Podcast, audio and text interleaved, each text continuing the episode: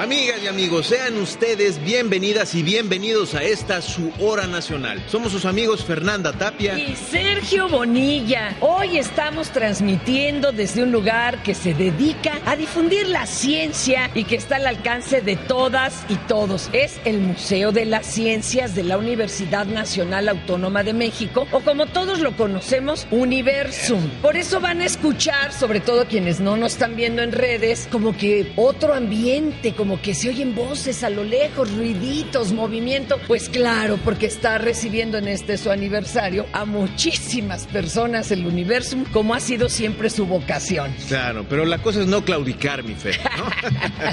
Así que aquí estamos para ustedes en este programa que nos hermana y nos hermana la diversión, la ciencia, la tecnología, el conocimiento que compartimos con ustedes. Tendremos la oportunidad de conocer y tocar una roca lunar. ¡Qué cosa! Hablaremos sobre la importancia de la guía parental, una herramienta para acompañar a nuestras niñas y niños adolescentes en su navegación por el Internet. Además, conoceremos cómo está involucrada la ciencia en todos los aspectos de nuestra vida. Bueno, y además en la música, la energía de Alan Navarro. Acompáñenos desde este cuadrante o sus dispositivos móviles. La hora nacional, el sonido que nos hermana. Cuando era niña, nos gustaba mucho ver la tele en familia. En ese tiempo, los programas y películas eran muy blancos y divertidos. Solo teníamos cinco canales y no existía eso de las clasificaciones. Ahora mis nietos pueden ver muchos programas en la televisión y en el Internet. Tienen también muchos videojuegos, pero no todo eso es bueno para su edad. Eso me preocupa. Estamos contigo, por eso diseñamos la guía parental, para que las niñas, niños y adolescentes disfruten de programas, juegos e internet convenientes para su desarrollo, sin coartar sus derechos y libertades. Gobierno de México. Amigos y amigos de la hora nacional, la seguridad debe estar presente en todo momento mientras navegamos por ese mar de información que es el Internet. Y por eso vamos a platicar sobre la guía parental, que está dirigida a los padres, familiares, maestros o tutores y a todos aquellos que están a cargo de la educación de nuestros jóvenes. A los que los cuidan incluso. Claro. Y para que esta navegación digital sea positiva, vamos a hablar de esta herramienta. Para eso hoy nos acompaña el licenciado Rodolfo González Valderrama, director general de la Dirección General de Radio, Televisión y Cinematografía de la Secretaría de Gobernación. Bienvenido. Muchas gracias, Fernanda. Muchas gracias, Sergio. Y qué interesante tema este, ¿eh? La verdad, los niños, niñas y jóvenes luego pasan muchas horas solos. Sí, es correcto. Sí, sí, este fenómeno del Internet, de las tecnologías de la información y la comunicación han venido realmente a revolucionar todo lo que es consumo de contenidos audiovisuales. La última encuesta del Instituto Federal de Telecomunicaciones sobre consumo de contenidos audiovisuales de los mexicanos es muy clara sobre este fenómeno. Por ejemplo, el 80% de los entrevistados declararon utilizar Internet y un 91% de ese 100% utiliza alguna red social. Esos son porcentajes. Hablando ya en números absolutos, estamos hablando de 98 millones de mexicanas y mexicanos. ¿Pero esto qué implica? Pues los más vulnerables. Esa es la cosa. Son justo las niñas, niños y adolescentes, porque se enfrentan a un mundo que ni siquiera nosotros como adultos hemos eh, entendido ni hemos sabido cómo guiarnos. Y para eso está la guía parental. La guía parental es parental porque es para padres, pero también para parientes. Para quien cuide. Para quien esté con claro, los niños. puede ser la abuela, el abuelo, la tía, hasta la vecina que se encarga de los tres muchachos. O las y los maestros. Claro. ¿Cómo fue realizada? Fue primero una iniciativa de la ministra Olga Sánchez Cordero cuando fue secretaria de Gobernación y ahora lo retomó y lo impulsó de manera definitiva el licenciado Dan Augusto López Hernández. Pero qué interesante y qué trabajar, porque ya me imagino, primero, colectar todas las incidencias, qué es lo que más reportaban, desde desde robo de identidad, eh, Acoso. acoso, todo esto. Y luego, ¿qué podemos hacer en consecuencia para evitarlo? Eso debe de haber tomado de veras tiempo y esfuerzo. Es correcto. Y luego el último fenómeno se dio en algún estado de la frontera, donde se reúnen los adolescentes, los convocan por redes sociales, Ajá. no, los padres no se enteraron y se fueron un fin de semana. Oye, pero imagínate qué miedo. ¿Cómo que nos vamos un fin de semana y no avisan? Pero ¿cómo creen? ¿Cuáles serían los objetivos principales y alcances de esta guía? Básicamente que los padres, tutores y parientes sepan cómo guiar a sus hijos, a sus hijas o a las niñas, niños y adolescentes que tienen bajo su cuidado, cómo consumir contenidos, qué páginas, eh, ¿Cuáles no? cuáles ¿Cuál- no. Alguno de los ejemplos prácticos que ejemplo, recuerdes mucho. Netflix, que es la segunda plataforma que más eh, Visita. acceden, visitan las niñas, niños y adolescentes. La primera es YouTube, porque Wow. consumen, de acuerdo a los datos de esta encuesta del IFT, por ejemplo, en términos etarios, o sea, por edades, la infancia es de 6 años a 11, y luego de los 12 a los 18, La ya es adolescencia. la adolescencia. Y por ejemplo, para navegar en estos, en el YouTube y en el Netflix, Sí. ¿qué recomiendan? Netflix ya tiene una guía parental. Ahí se, Se coadyuvan. Se coadyuvan y te preguntan de qué edad a qué edad. De Incluso acuerdo. puedes poner en los casos Temas. de la televisión temas o hasta los nombres. Fulano de tal no puede ver 12 años para arriba, solamente puede ver eso. Temas que contengan violencia, Violencia, cosas así. adicciones, Exacto. sexualidad, violencia de todos sus géneros. Ah, Y en este caso, ¿qué hacen? ¿Las otras cuentas se encriptan o se les pone código para que no entre a otra? Sí, tienen claves para poder usarla. Sí, es que- Y se recomienda como cuando accedes a tu página personal. Pones tu password o tu un password, contraseña. Una contraseña, lo vas cambiando, lo vas renovando. De hecho, es un tema que se va a ir modificando, ¿no, director? Es decir, qué maravilla que esté sucediendo, es algo que nos surgía. Me imagino que vamos a ir descubriendo muchas nuevas regulaciones porque estamos descubriendo este avance junto con el Internet. Y es que imagínense cuántas tareas no se hacen en el buscador o en el YouTube. Es correcto. Y- ¿Alguna otra recomendación que nos dan? Por ejemplo, ¿cuáles Ah, son las redes sociales que más usan ¿Ellos? las niñas, niños y ¿Hace adolescentes? el TikTok? WhatsApp. Ah, primero WhatsApp, de el acuerdo. 88%. Tiene razón. Estamos hablando de 6 años a um, Hacen 18. hasta los grupos de escuela. Claro. En segundo lugar, Facebook, con 63% de Los esos- niños y niñas. Eh, con Facebook. Claro, es que Yo para ver pensaba que era el TikTok. TikTok Para eh, niños, eh, era TikTok está musical. en segundo lugar, Ah. pero ahorita en cuanto a redes sociales, Facebook 63, Facebook Messenger 36%, Insta- Instagram 30 y Twitter 7%. Podría un padre o una madre decir, pues yo le prohíbo entrar, pero si estamos diciendo que ya hay cosas de la escuela que se resuelven ahí, para donde quedan de acuerdo para hasta hacer tareas en Claro. equipo y demás, el problema no es eh, la plataforma o la red social, sino cómo la usamos y cómo nos protegemos de quienes las usan mal Es o claro. para el mal. Pero Aquí están ya los datos segmentados. El 83% de las niñas, niños y adolescentes tienen acceso a Internet. El 83%. Altísimo. Y las redes sociales que más utilizan, WhatsApp 72%. O sea, igual que el adulto, las cifras anteriores que les dieron Se para replican. adultos. El segundo lugar es TikTok, 40%. El tercero es Facebook, 22%. y Facebook Messenger, 11%. O sea, eso ya es más para los Sí, adultos. exactamente. Y ahí está claramente visto. Instagram, 9%. Estamos hablando de niñas, niños y Sí, adolescentes. o sea, lo de ellos, lo de ellos, lo de ellos es, el. TikTok. El y WhatsApp en primer lugar. Y sobre todo ahora después de la pandemia porque las tareas se hacían a través de Pues WhatsApp. todo era de Y- WhatsApp. Y los maestros creaban No, sus grupos tremendo. para Se estar en comunicaban. contacto. Sabemos que los mexicanos en promedio estamos conectados siete horas al día por internet. Pero el segmento de niñas, niños y adolescentes es de 2.6 horas diarias de lunes a viernes y 2.8 horas diarias sábados y domingos. Hola. ¿Qué buscan en internet nuestras A ver, ¿qué es- niños, qué es lo niños que encontraron? Educativos, 69%. Ah, bueno. Bueno. Pues las tareas y eso es que ahora ya no hay claro. enciclopedias. No, es que ahí No, los mandan. Bueno, luego en segundo lugar, películas. Aquí vienen por horarios también, esto es muy importante. ¿Cuándo están más conectados? De las 12 del día a las 6 de la A tarde. las 6 de la tarde. El Ese es su 69% fuerte. de las niñas, niños y Es adolescentes que salen cuando del se- primer turno de la escuela. Qué interesante. Bueno, el tercer lugar de lo que buscan las niñas, niños y adolescentes consumen son series. Eh, pues es lo que está de moda. Caricaturas y programas infantiles el 34%, tutoriales el 14%. Ah, eso está, mira, 14. ¿A través de qué medio se conectan a internet? A y ver consumen? eso, el teléfono que les preste el papá. 77%. Pues sí. Sí, claro. Pues, Papá, O sea, ya no es préstame la tu tele, teléfono. No. No. es la radio. El tercer medio son las tablets, el 23%. Computadora la- o laptop, Eh, ¿cómo está 17%. chiquita? Ok.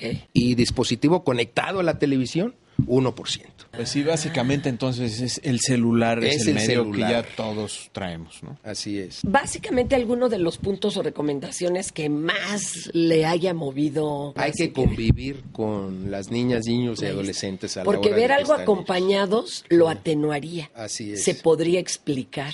Sí, y además creo que es muy importante la comunicación, pero es que de verdad cuando uno se comunica no entra en esto de esto no, esto sí, sino más bien comprenderlo, ¿no? Y a través de eso eh, negociar. Fíjate todo lo que trata de prevenir. Adicciones, Sí.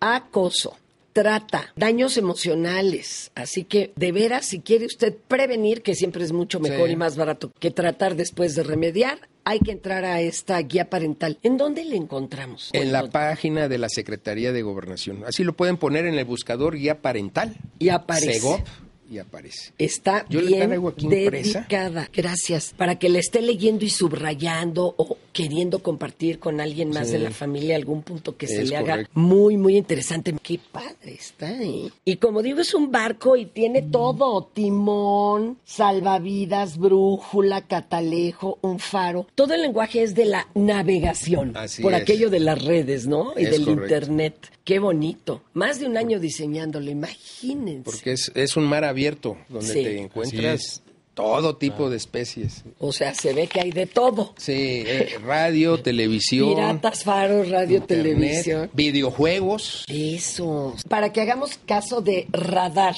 R revisa los contenidos. A analiza las opciones. D dialoga con niñas, niños, niñas. Aplica empatía con un enfoque de parentalidad y repite este proceso. Es el radar. Está bueno. Está bueno. Y la pueden también ustedes ver en internet. Sí. Qué maravilla, pues un aplauso a esta elaboración, sinceramente, porque sí hacía mucha falta. Y precisamente empezó en la administración anterior de, gobernación, ya pero se ahora presenta. se presenta y lo está impulsando el secretario de gobernación y, y especialmente también el jefe de la unidad de normatividad, Ah, qué padre. el licenciado José Manuel Marroquín. Siempre han estado muy atentos y por eso quisimos este, estar aquí en la hora nacional. No importa en qué ciudad nos escuchen, ¿eh? Búsquenla. Ahí está y van a ver que les va a servir. Sí, por favor, es responsabilidad de todas y de todos acercarnos a esta Guía herramienta. parental. Muchas gracias. Al contrario, gracias a ustedes. El quedarnos en casa para proteger a mi familia del coronavirus me permitió estar más cerca de mi hija, platicar con ella, leer juntas, mirar sus programas favoritos de televisión, navegar por internet y hasta jugar videojuegos. Ahora que regrese a mi trabajo, me gustaría tener una guía que me ayudara a cuidarla, a sentirme cerca de ella. Estamos contigo, por eso diseñamos la guía parental, para que las niñas, niños y adolescentes disfruten de programas, juegos e internet convenientes para su desarrollo, sin coartar sus derechos y libertades. Gobierno de México. Queremos escucharte. Escríbenos, síguenos en nuestras redes sociales o llámanos. Nuestro correo, lahoranacional.gov.mx. O llámanos al 55 51 40 80 21. En Twitter estamos como La Hora Nacional. En YouTube, Facebook e Instagram somos La Hora Nacional Oficial. Búscanos en nuestras páginas gov.mx diagonal La Hora Nacional o nrtc.gov.mx. Tenemos un podcast. Escúchanos cualquier día y a cualquier hora en lahoranacional.gov.mx.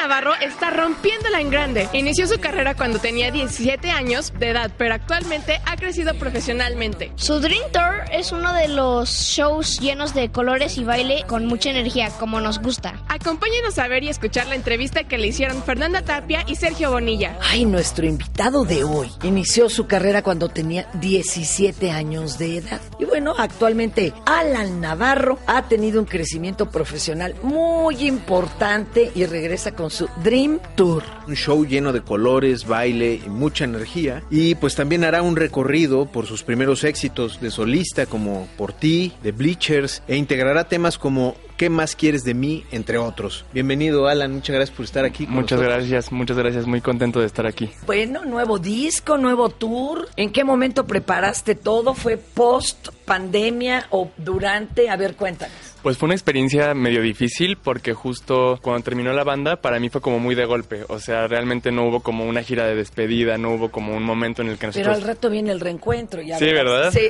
Espero no estar panzón para ese momento, pero... ya se los pero... acabó a todos.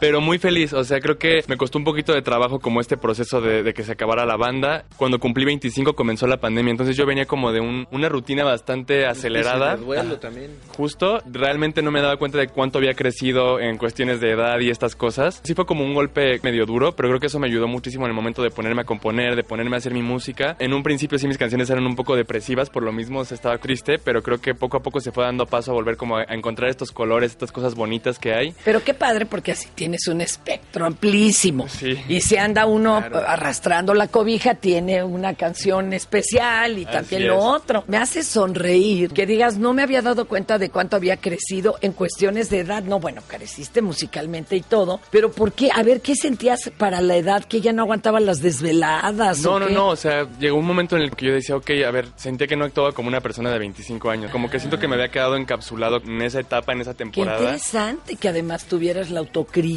de reconocerlo. Empezaba a decir, ok, es que esto no es así, es que esto no es así, es que, y realmente yo había sentido que todo este tiempo había pasado como en un parpadeo, o sea, creo que valió la pena. Oye, Alan, ¿cómo son tus procesos artísticos ahora que estás como solista? Pues creo que está muy cool, mira, soy una persona que siempre me gusta hablar y hacer sobre lo que estoy viviendo, sobre lo que estoy sintiendo y me siento muy afortunado al final de que también pues yo crecí, pero también mis seguidores crecieron junto conmigo, entonces de cierta manera siento que ciertas experiencias, ciertos momentos, ciertas cosas que pasan como que nos pasan al mismo tiempo. Te nutres también de Exacto, y personalmente mi álbum se llama Heartbreaker porque justo viví como que una rotura de corazón en el momento y sí como que la mayoría de las canciones hablan como de este momento de la depre de cuando terminas con, con tu pareja y mucha gente me decía es que esto es lo que yo viví con ciertas canciones. Esta canción no es una canción, es un sentimiento. Entonces creo que está muy padre saber que la gente conecta con mi mensaje, con lo que digo, porque también siento que le da un poco de sentido. O sea, siento que si no, no. Ahora compones. Sí. Eso es parte de lo que cambió. Sí. Y no te hace sentir más pleno porque ahora sí cantas lo que pensaste y lo que tu mano plasmó. Totalmente, y eso también fue una de las cosas más bonitas que sentí justo con este Dream Tour del que hablamos. Yo lo arranqué el 4 de marzo en el Teatro Metropolitan y estaba súper nervioso porque pues al final siempre estaba acompañado por, por otras cuatro personas. O sea, yo dije, si me equivoco ahora sí ya todos me están viendo a mí o, ¿sabes? Ya sentí que todos, todo estaba sobre mí, pero también eso le dio mucho valor porque cuando empecé a cantar la primera canción y toda la gente empezó a cantar, yo dije, wow, o sea, no puedo creer que ahora algo que yo compuse lo está encantando todos en este momento y todos con sus lucecitas. Entonces creo que está muy bonito esa parte. Justo en el grupo, pues eran canciones que nos mostraban, escogíamos las que más nos gustaban y al final solo era interpretar. Y en este momento creo que la gente me puede conocer más realmente como soy. Más cerca de ti, claro. A través de este Dream Tour. ¿Como quiénes fueron tus influencias? Pues me gusta mucho Queen, me gusta mucho David Bowie, ah, bueno, Depeche nada que ver con lo que tenías que hacer antes. Ahora ya es más rock. Así es, muy electropop. La verdad es que soy súper popero también desde niño. Michael Jackson. Me gusta mucho que un show siempre sea como muy visual, muy energético. O sea, que la gente realmente escuche, vea y sienta todo. Y yo soy muy así, o sea. Tienes coreografías. Todo, bailarines, coreografías, muchos colores, muchas luces. Y sí muy inspirado justo en esos artistas como Depeche Mode, como David Bowie, que aunque la gente dice, pues es que no tiene nada que ver, justo es muy rock. Pero creo que lo he logrado como llevar a mi esencia, a mis gustos musicales, a mi forma de bailar, a mi forma de, de presentarme en un escenario. ¿Con quién estás colaborando o con quién te gustaría colaborar? Uy, me gustaría colaborar con Aitana, es un artista que se me hace increíble. La vi hace poquito justo en el Metropolitan. Me encanta su música, me gusta mucho Ana Mena. Tengo un amigo de, de CNCO que también es una boyband que se llama Joel de León, con el que he platicado un poquito a ver si en algún momento hacemos algo. Entonces, sí hay muchos planes, pero para este primer álbum sí decidí que toda la música fuera completamente mía para que pues la gente primero me conociera a mí, tal cual, Claro. cómo pienso, cómo veo el amor, el desamor. Sí, porque estás saliendo tú de otro, de otra agrupación. ¿No se te ha hecho muy solitario el viajar para presentarte ahora que estás tú solo en escena? Sí, pero bueno, también con mi equipo me llevo muy bien, o sea, Ah. creo que también tenemos buenos momentos También tengo a mis hermanos que a veces me acompañan o mis abuelitos. Ah, eso está simpaticísimo, Sí. qué bien. Y ahorita también, por ejemplo, arranqué la gira y pues estaba yo solito, pero justo me encontré a uno de los CD9 en un evento que fuimos de radio en Puebla y lo invité a ver si quería hacer como un showcase especial dentro Ah, del Dream qué Tour y aceptó. Entonces, Ah. en todas estas fechas, Along va a estar presente y pues va a estar increíble. Alan, ¿hay alguna canción que te gustaría dejarnos aquí en la hora nacional? Para escucharla Pues y sí. compartirla. Pues los voy a dejar con mi último sencillo que se llama ¿Qué más quieres de mí? Que lo disfruten Wow. mucho y espero que les guste. Muchísimas gracias. Gracias. La mejor Muchas de las gracias. suertes, Las mucho mejores, éxito. los mejores deseos, Alan, y muchas gracias por haber estado No, al en contrario, muchas gracias. Volveré a buscar algo que ya no está Si jamás me abriste el corazón Ya dime ¿Qué más quieres de mí?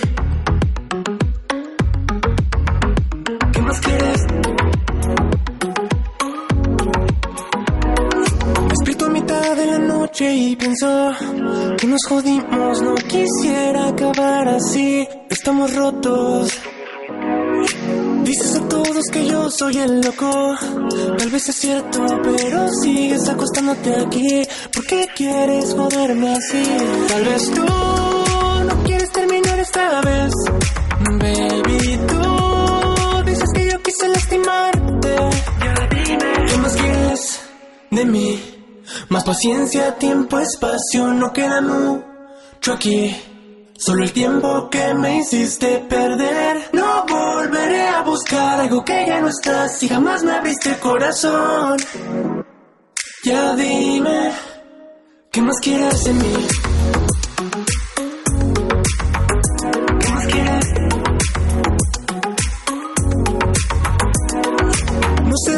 La puerta, lo sé. Si tú quieres regresar aquí, no vaya a ser que sea el fin. No vaya a ser que digas lo que piensas o que al menos es honesta. No te puedo absolver. Si me quieres, házmelo saber. Tal vez tú no quieres terminar esta vez. Baby, tú dices que yo quise lastimarte. Ya dime. Tal vez tú no quieres terminar esta vez. Baby, tú dices que yo quise lastimarte. Ya dime. ¿Qué más quieres de mí? Más paciencia, tiempo, espacio, no queda mucho aquí. Solo el tiempo que me hiciste perder. No volveré a buscar algo que ya no está. Si jamás me abriste el corazón. Ya dime. ¿Qué más quieres de mí?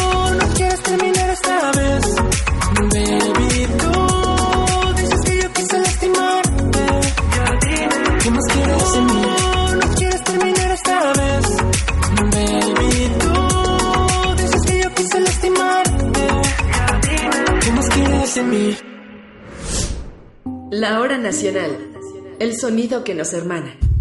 A lo largo de tres décadas, tres décadas ya, Universum ha contribuido a la divulgación de la ciencia y de la tecnología. Desde la hora nacional nos unimos a la celebración de su aniversario y deseamos que sigan acumulando muchos años de estar a la vanguardia científica. Así es, mi Fer. Áreas como agua, elemento de vida, matemáticas, el cerebro y hábitat son fuente permanente de conocimiento y diversión para todo tipo de público. Para platicar sobre el aniversario de este recinto, que cumple 30 años, nos acompaña la directora de Universum, María Emilia Beyer. Gracias. Encantadísima de tenerlos por aquí ambos. ¿Cómo le explicamos al público la importancia de la existencia de este museo de la?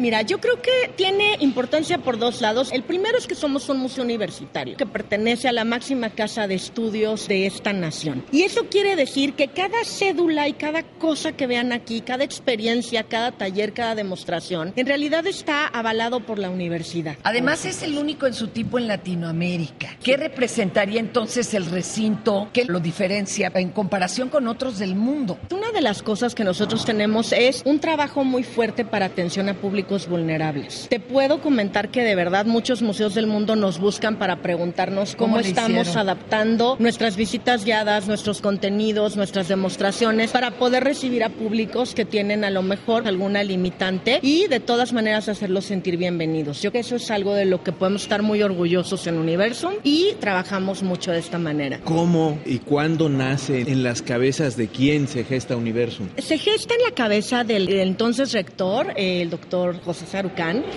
Pero en realidad él estaba en charlas con algunos físicos, sobre todo con Jorge Flores y con otros grupos de personas que hacían sobre todo cuentos para niños, que hacían escritos de muy diversas maneras y que ahora querían convertir esto en experiencias en tercera dimensión. Y entonces el rector Sarucán es quien decide que se va a albergar este Museo de Ciencias en el seno de la universidad y es así como hace 30 años se construye este museo. ¡Qué bonito! ¿Cuál es el papel de la ciencia y la tecnología para el avance de un país y, y cómo está ahorita en México? Bueno, importantísima pregunta. Hay muchísimos estudios que muestran que el avance de un país sí está en estas sociedades tan tecnológicas que tenemos a nivel global, muy relacionado con qué tan buen productor, no solo consumidor, eres de innovación tecnológica y de conocimiento científico. Entonces nosotros aquí en Universum invitamos a todo el público a que metan las manos a la ciencia y ellos construyan su propia experiencia. ¡Wow! Entonces, qué esa es nuestra idea. Sabemos que los estudios marcan que un país cercano a su comunidad que gesta ciencia y tecnología es un país más rico. Y pues, la verdad es que nuestro sueño es que estos lazos se estrechen cada vez más. De las 13 salas, ¿cuáles son como las más concurridas? Está la sala del universo. La sala del universo tiene temas que siempre a la gente les vuela la cabeza y le gusta muchísimo. Otra de las salas muy concurridas es la sala del cerebro y la de matemáticas en la que estamos justamente ahorita, el día de hoy. Una de mis favoritas es Hábitat, el lugar donde vivimos,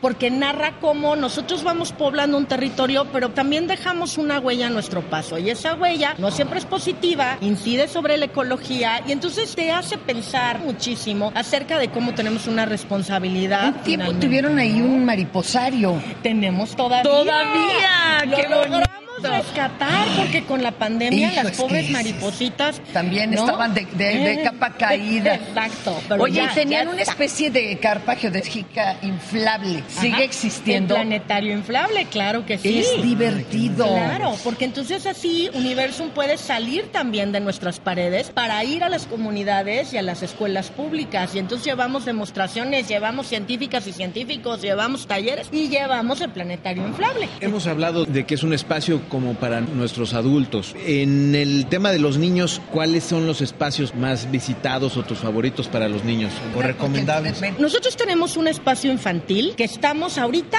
rediseñando para abrirlo el próximo año de nuevo para niños, así bebés, bebés de cero años, ¿En ¿no? serio? De meses hasta los ocho años.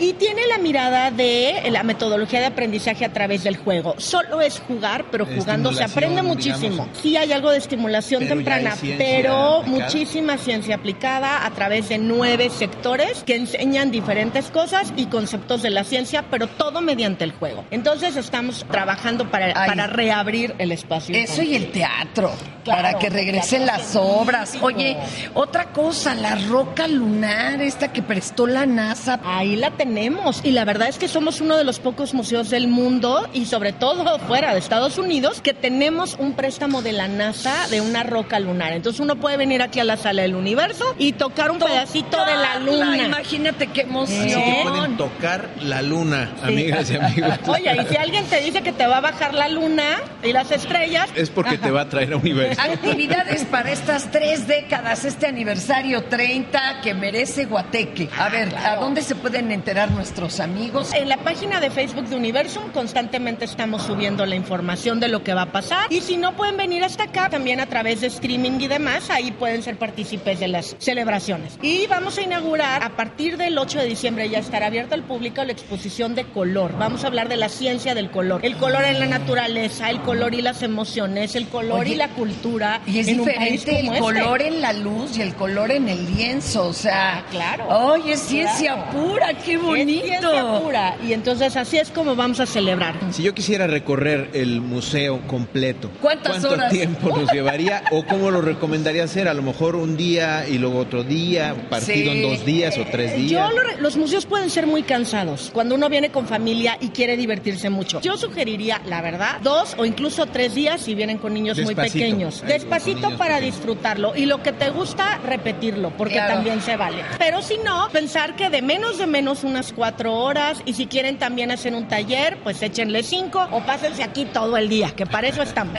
Pues ya lo saben. Yo invito a todos nuestros amigos y amigas que se puedan dar una vueltecita a la Ciudad de México. O varias. En estos días de asueto que vienen navideños y de fin de año. Claro. Que le reserven un día para la visita del universo. Gracias. Muchas gracias. Vengan a divertirse y a aprender. Felices de haberlos recibido. Muchas gracias a ambos y a todos sus radioescuchas. Gracias. Gracias. Momento de hacer una pausa en este transcurrir del tiempo y el espacio. Estamos muy científicos hoy. Somos sus amigos Sergio Bonilla, Y Fernanda Tapia. quienes les esperamos para reencontrarnos el siguiente domingo en la hora nacional. El sonido que nos hermana. Acompáñenos en la siguiente media hora a través de nuestras redes sociales. Síganos en YouTube, Facebook, Instagram y TikTok como La Hora Nacional Oficial. Esta fue una producción de la Dirección General de Radio, Televisión y Cinematografía de la Secretaría de Gobernación. Gobierno de México.